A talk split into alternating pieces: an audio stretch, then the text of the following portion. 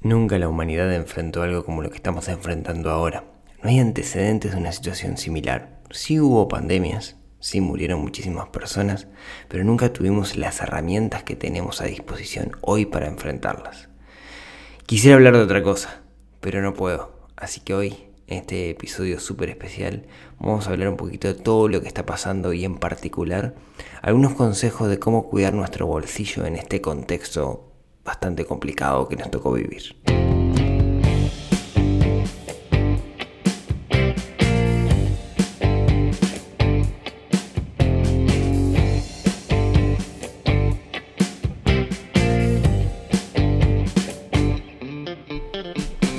Muy buenos días, tardes, noches para todos. Bienvenidos a este episodio número 88 del podcast de Neurona Financiera donde hablamos de finanzas personales, donde hablamos de pandemias y todas esas cosas.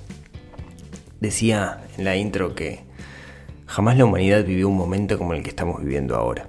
Sí hubo pandemias y murieron millones de, de personas, pero nunca tuvimos las herramientas que tenemos a disposición hoy para poder luchar contra esto. Nunca tuvimos la comunicación que tenemos hoy. Y quería hacer algunas reflexiones y dar algunos consejos, porque todo esto que está pasando nos puede afectar, nos puede afectar mucho nuestra forma de vivir, nuestra economía, nuestro plan financiero personal. ¿sí?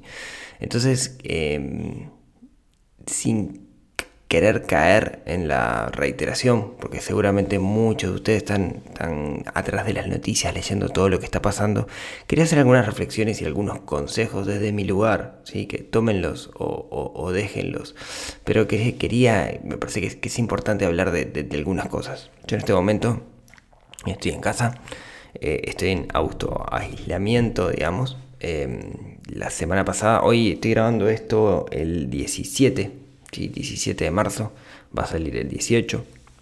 La semana pasada estuve con unos amigos que recién bajaditos de un avión que venía de, España.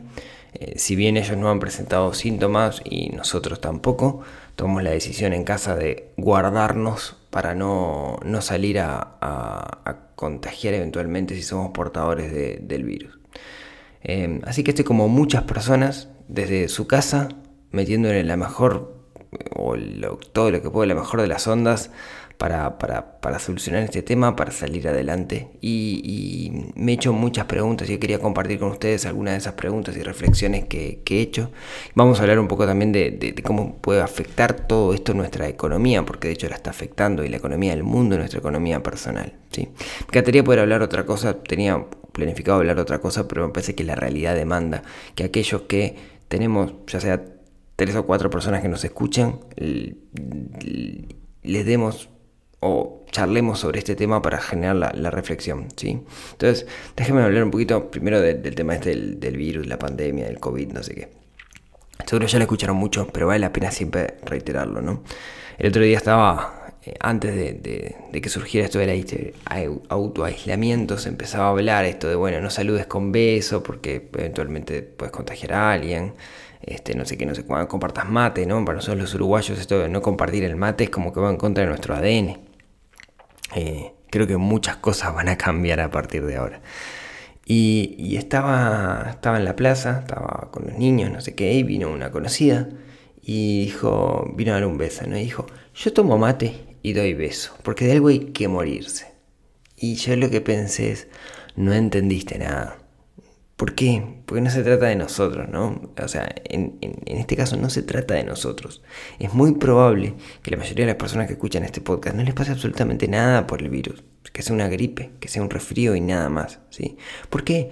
Porque yo sé la edad de las personas que escuchan esto y son en su mayoría menores de 45 años. Ahora, el problema no está ahí. Y, y, seguramente lo escucharon muchas veces, pero lo voy a recalcar. El problema está en que este virus tiene una tasa de contagio súper alta. Entonces, aumenta, si cada día aumentamos, digamos, al doble la cantidad de contagiados, siendo totalmente optimistas, ¿sí? se va a expandir muy rápido. ¿sí? Entonces, mucha gente se va a enfermar muy rápido al mismo tiempo. Entonces, ahí está el problema. ¿Por qué? Porque se va a hacer que colapse el sistema hospitalario. Yo el otro día escribí un artículo ya la semana pasada haciendo estas cuentas para Uruguay, pero aplica para cualquier lado. Uruguay, supongamos que tenemos 3 millones y medio de habitantes. Si esos 3 millones y medio de habitantes un 10% se, se contagia de golpe con el coronavirus, y estoy siendo súper, súper optimista, son 350.000 personas. Si esas 350.000 personas, solamente un 10% necesitan cuidados hospitalarios, que también estoy siendo súper optimista, porque en Uruguay lo que es la campana poblacional hace que haya mucha gente mayor de la tercera edad, que son los que van a necesitar cuidado hospitalario, me da 35.000 personas. De esas 35.000 personas, si que necesitan cuidado hospitalario, nos dan las camas. En 2016 había 6.000 camas en Uruguay de, hospital. No, no hay forma de que el sistema hospitalario, o sea, el riesgo está en que el sistema hospitalario colapse. ¿Qué es lo que hicieron en algunos países? Bueno, dijeron, gente, quédense en sus casas, ¿no? En particular el caso de Italia es anecdótico, el caso de Italia España. Gente, quédense en sus casas. ¿Qué hicieron? No se quedaron en sus casas. La gente salió, iba a eventos sociales, etc. Y el virus se diseminó. Y hoy el problema es el sistema hospitalario. Hoy están todos encerrados adentro de sus casas sin poder salir para intentar parar todo esto. Entonces, cuando nosotros nos quedamos en nuestra casa, en realidad si podemos, ¿no? si nosotros evitamos salir lo mínimo posible, perdón, si evitamos salir, si salimos lo mínimo posible, lo que estamos haciendo, de cierta forma, es ayudar a que el virus no se propague y estamos cuidando más que nada a los adultos mayores, que son los que van a pasar muy mal con esto. ¿sí? Entonces, pasa por ahí, no se trata de, yo no me algo hay que morirse. No te vas a morir, seguramente no te mueras del COVID-19, del coronavirus. Pero seguramente alguien sí se muera y a esa persona es a la que tenemos que cuidar. ¿sí? Y, ni hablar, digamos, del colapso que puede pasar con el sistema hospitalario, porque si mañana te tienen que operar de apendicitis de urgencia, no va a haber cama, porque va a estar todo complicado por esto del virus. Así que en la medida de lo posible, seguir el caso de las autoridades y cuidarse.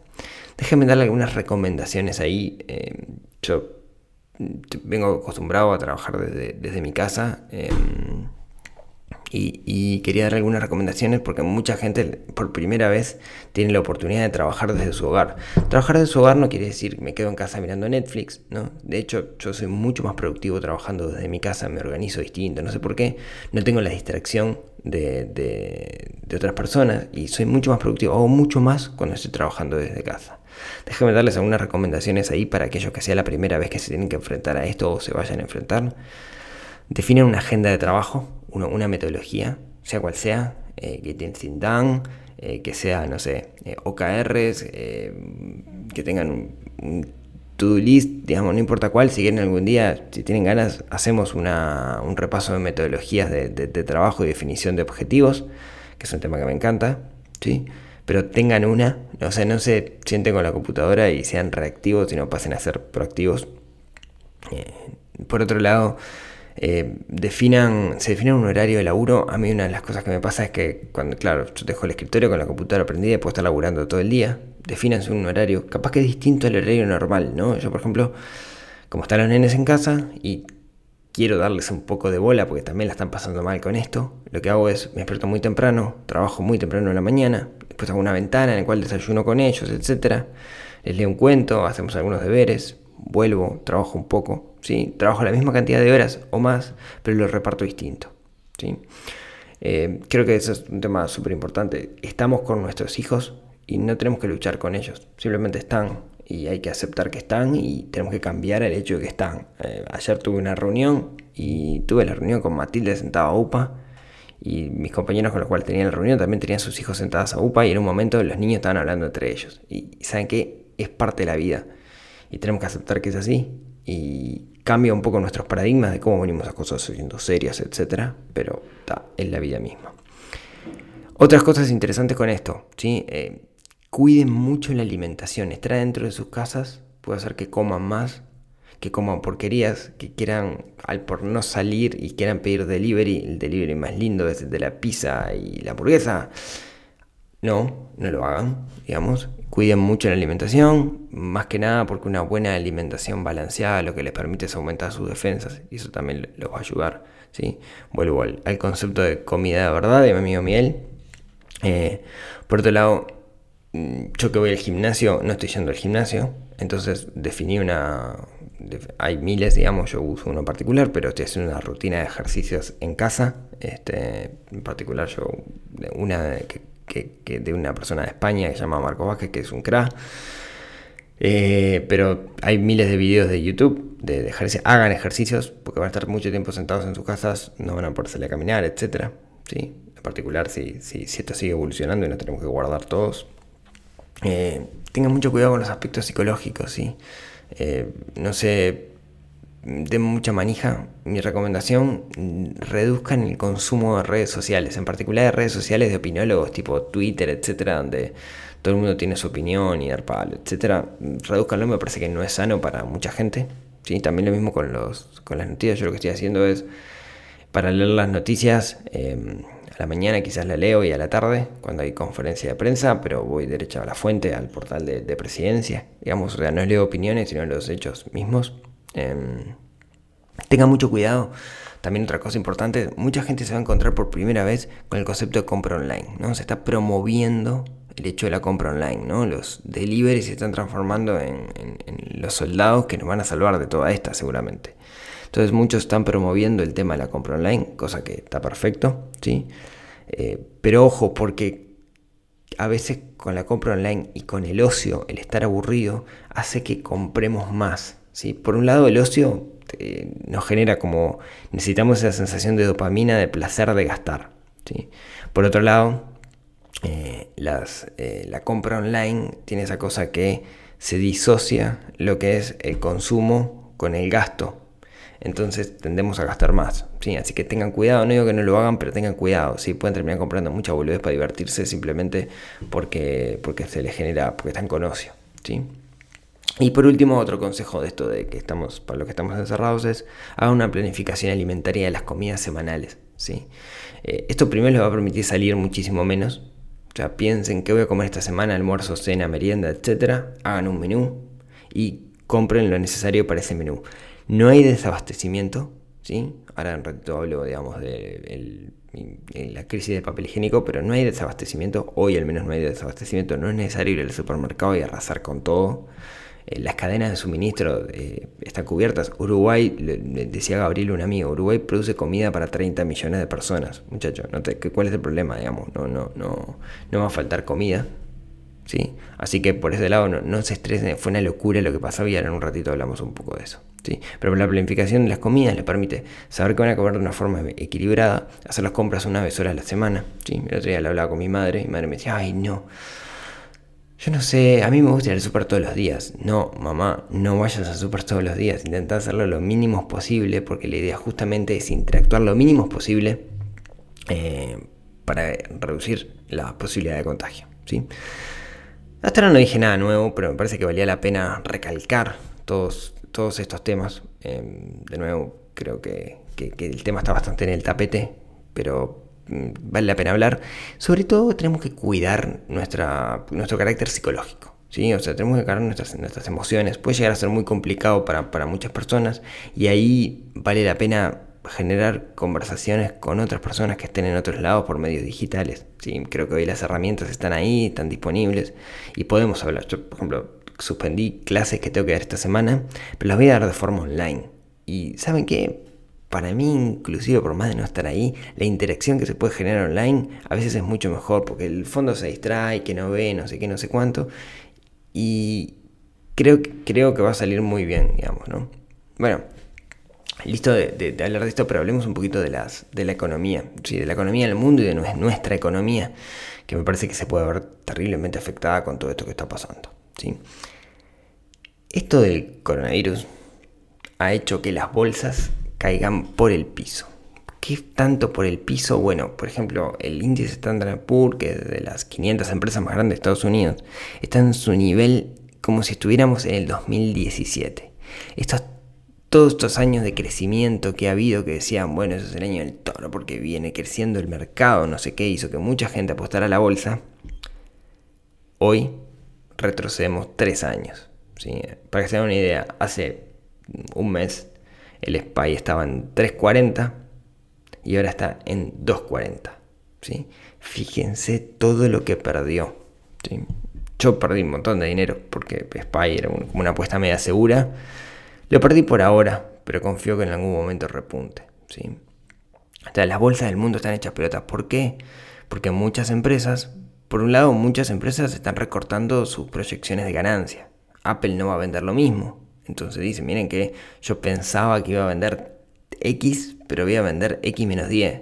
Entonces eso hace que mm, fundamentalmente, cuando digo fundamentalmente, basado en datos, muchos inversores elijan otras cosas para invertir. Pero, por otro lado, también lo que se da es, eh, la gente tiene miedo, hay pánico. Porque el pánico en la bolsa es normal, es súper contagioso. Entonces, lo que termina pasando es que la gente saca sus activos de, la bolsa para ir a lo más seguro que hay, que son los bonos de Estados Unidos, que no te pagan nada, pero sabes que no perdés. ¿sí? Y eso está pasando. O sea, la gente no quiere mover el dinero, sino que lo que quiere hacer es sacar el dinero de circulación para eh, cuidarlo. ¿Sí? Básicamente lo que está haciendo la gente es el, equivalente financiero a quiero meter la plata bajo el colchón. ¿eh? Eso es lo que está pasando, ¿no? Eh, tenemos una colchonitis porque la gente tiene, tiene miedo. Em, eso ha producido también que el tipo de cambio se acelere en casi todos los países de la región. Hay un dólar que está subiendo fuertemente, ¿sí? Todos los días recibo consultas de personas que me dicen, es el momento de comprar dólares. Y la verdad no tengo idea. No hay precedentes de lo que está pasando ahora. O sea, nunca pasó. Mañana eh, Bush puede, Bush o mañana Trump puede tuitear algo y eso va a hacer que el dólar caiga por el piso. Eh, puede, no está haciendo las cosas muy bien Estados Unidos con esto del COVID, con esto del coronavirus, entonces puede hacer que se haga pelota Estados Unidos y el dólar baje estrepitosamente y deje de ser la moneda fuerte del dólar y todos empecemos a pensar en yuanes, que es la moneda de China. No tenemos ni idea qué va a pasar. O sea, nadie sabe qué va a pasar. ¿sí? Eh, ¿Por qué digo eso? Porque si me ¿qué va a pasar con el dólar? No sé, yo qué sé. ¿Guardo dólares ahora? ¿Porque, porque subió? No sé. Digamos, el otro día hacía la cuenta y sigue siendo más efectivo desde el 2002 hasta ahora igual la unidad indexada. Pero claro, hemos tenido un pico tan alto que para el especulador este pico que hemos tenido es un goleazo. ¿sí? Pero va a volver a pasar, va a seguir subiendo, no tengo idea. ¿sí? Así que no me pregunte más porque no sé qué va a pasar con el dólar. Eh, lo que sí es seguro es que esta suba del dólar que ha habido va a hacer que aumente la inflación, ¿no? Porque el importador que compra lata de atún, esa lata de atún las pagaba un dólar, que eran 36 pesos y ahora son 46 pesos. Entonces eso se va a transmitir al mercado y los precios van a subir y va a subir la inflación. Entonces sepan que la inflación va a subir, ¿sí? Como yo les decía, con esto de las inversiones, eh, yo tengo algunas inversiones en bolsa y perdí dinero. Ya ni miro cuánto perdí. Este, me la juego a largo plazo, digamos entonces confío en que en algún momento se recupere, pero perdí bastante dinero. No quiero dar números, pero sepan que perdí dinero y estoy bien con eso. ¿Por qué? Porque esto retrasa mi plan. Sí, retrasa mi plan de, libertad financiera, mi plan financiero personal, que se, se ve atrasado. ¿sí? Voy a tener que buscar de alguna manera cómo acelerarlo de otra forma. Eh, pero da, es parte del juego. ¿No? Es parte del juego. Cuando uno separa plata para invertir, la parte de la base es, pensar que ese dinero uno nunca lo va a volver a ver y cuidarlo, pero puede llegar a perderse. ¿sí? ¿Hay gente que ha ganado dinero con todo esto de la bolsa? Sí, seguro. ¿no? Los más hábiles lo, están haciendo. No es mi caso, que no estoy muy metido en el tema. Eh, pues no una gestión tan, tan, tan activa. Eh, pero conozco gente que, que, ha ganado y gente que no, ¿no? que ha perdido y mucho. ¿sí? Em, uno podría preguntarse entonces, en este contexto que está pasando, ¿no? Esto del virus, eh, la economía hecha pelota, digamos que es un poco la, foto de lo que está pasando ahora, ¿qué podemos hacer nosotros, individuos, ¿no?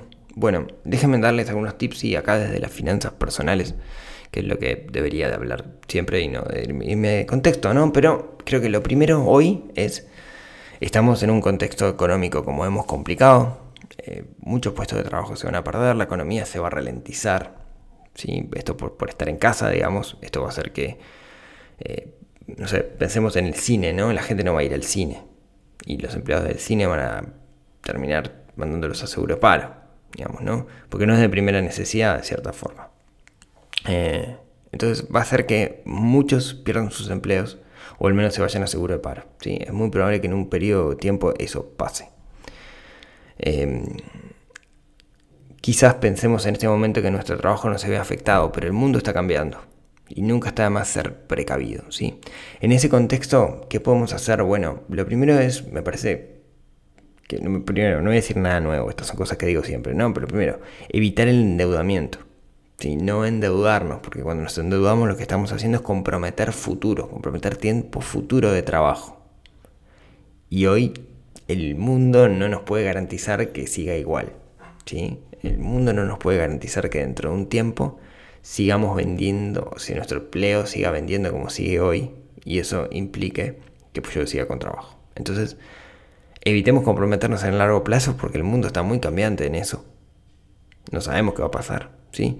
Y en particular evitemos el endeudamiento entonces. Más que nada también, y sobre todo, que siempre hago esta recomendación, no endeudarse en una moneda distinta a la moneda en la cual cobramos nuestros ingresos. No, me endeudarme en dólares si yo cobro en pesos. ¿Por qué? Porque viene un pico como esto que sube para arriba y no voy a poder pagar. O de repente baja y jajaja, ja, ja, qué vivo que soy. Pero no sabemos qué va a pasar. ¿sí? Así que intentemos no, endeudarnos y más que nada no descalzarnos de la moneda. ¿sí? Lo otro es, eh, a veces con estos contextos, estos contextos de inseguridad que hay, inseguridad sanitaria, necesitamos seguridad. Necesitamos comprar esa seguridad. Y muchas veces la forma que tenemos de comprar esa seguridad es consumiendo, teniendo cosas de primera necesidad. Y eso, si quieren, lo vimos en esta crisis del papel higiénico, donde la gente salió corriendo a comprar papel higiénico y lo que estaban comprando era seguridad.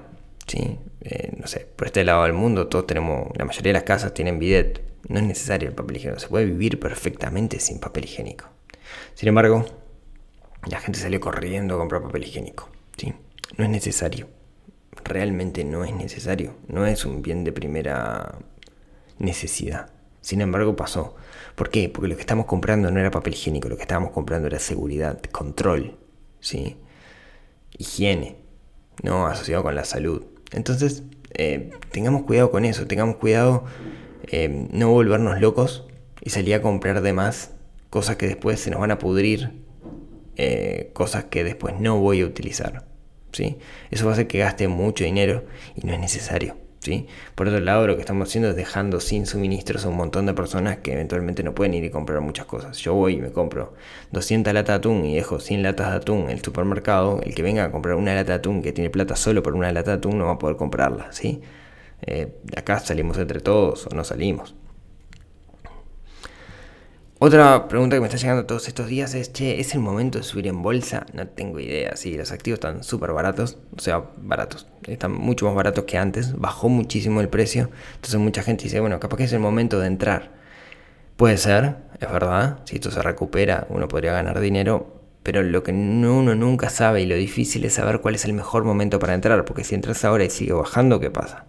No, a mí me pasó, yo dije, ah, bueno, miren cómo está el SPY, no sé qué. Repuntó un poquito y dije, está, voy a aumentar mi posición en, este activo. Y siguió bajando. Digamos, no me marché, como la guerra. Entonces, em, lo difícil es saber cuándo entrar. Si tenemos herramientas para medir cuándo entrar, hacemos análisis técnico, análisis fundamental, etcétera, etcétera. Bien, igual nunca pasó lo que está pasando ahora y no sabemos, digamos, cómo va a terminar esto. ¿sí? Entonces, no tenemos herramientas como para poder hacerlo. Em, una reflexión, una reflexión en este mundo, en este mundo donde todo está haciendo pelota eh, a nivel financiero, digamos, el gran ganador me parece que es la economía real. Yo siempre separo economía real y sistema financiero. Eh, creo que uno debería tener un portafolio diversificado, ¿no? Cosas de economía real, donde yo puedo medir, donde puedo hacer cosas, donde tengo un punto de equilibrio, etcétera, etcétera. Y cosas del sistema financiero, acciones, bonos, etcétera. Esas están haciéndose pelota. Las acciones, los bonos, digamos, está, bajando de precio. Eh, los que pensamos en largo plazo, digamos, siempre la mejor estrategia es aguantar y esperar que suba en algún momento. Pero aquellos que también apuntamos a la economía real, hoy la economía real se va a ver favorecida. ¿En qué sentido? Sí, la economía del mundo viene mal, pero hay negocios que van a seguir andando, ¿no? La gente tiene que seguir comiendo, no sé, negocio ganadero. Los mercados siguen abiertos. La gente tiene que comer, se sigue exportando carne. ¿no? Entonces aquellos que apostaron al negocio ganadero por medio de los intermediarios que hay en la vuelta, van a seguir ganando plata. Eh, no sé, otro caso. Em, yo tengo, siempre comento que tengo una inversión en, en, un co-living ¿no? en Los Ángeles, eh, junto con, una socia. Eh, compramos un apartamento para alquilar y me está pagando fielmente todos los días. Me paga lo que es el alquiler del apartamento. ¿Por qué? Porque la gente tiene que vivir en algún lado. ¿sí?